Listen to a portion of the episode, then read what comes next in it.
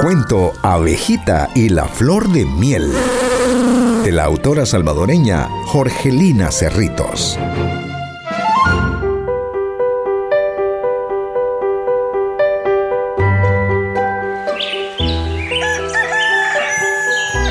Había amanecido. Era hora de desayunar. Abejita preparó su cabecita. Gira, gira. Preparó sus alitas. Bate, bate. Preparó su colita. Menea, menea. Y voló, voló, voló muy lejos. Hasta que llegó a la selva y encontró una planta de dientes afilados.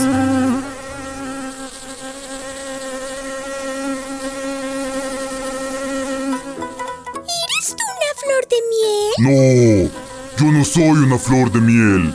Soy una planta carnívora. Y siguió cazando mosquitos. Abejita preparó su cabecita. Gira, gira, gira. Preparó sus alitas. Bate, bate, bate. Preparó su colita. Menea, menea, menea. Y voló, voló, voló más lejos. Hasta que llegó a la playa y encontró una planta de cabellos largos. ¿Eres tú una flor de miel? No. Yo no soy una flor de miel. Soy una palmera. Y siguió bailándole al mar.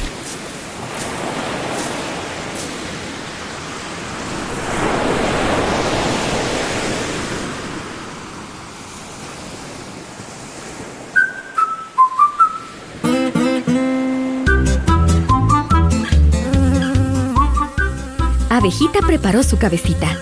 Gira, gira. Preparó sus alitas. Bate, bate. Preparó su colita. Menea, menea. Y voló, voló, voló mucho más lejos. Hasta que llegó al desierto y encontró una planta de uñas puntiagudas. ¿Eres tú una flor de miel? No, yo no soy una flor de miel. Soy una zarza de espinas. Y siguió tostándose al sol. Abejita estaba cansada. Preparó su cabecita, gira, gira, gira. Preparó sus alitas, bate, bate, bate. Preparó su colita, menea, menea, menea. Y voló, voló, voló, muchísimo más lejos, hasta que llegó a una montaña y encontró una planta de cachetes colorados. ¿Eres tú una flor de miel? Sí, yo soy una flor de miel.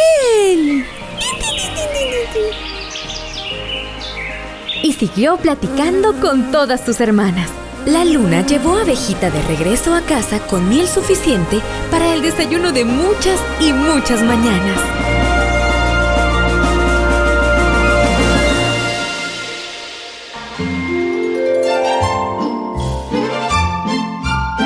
Crecer leyendo. Proyecto de primera infancia, liderado por el despacho de la primera dama y ejecutado por el Ministerio de Educación, Ciencia y Tecnología, en coordinación con el Ministerio de Cultura y Radio El Salvador.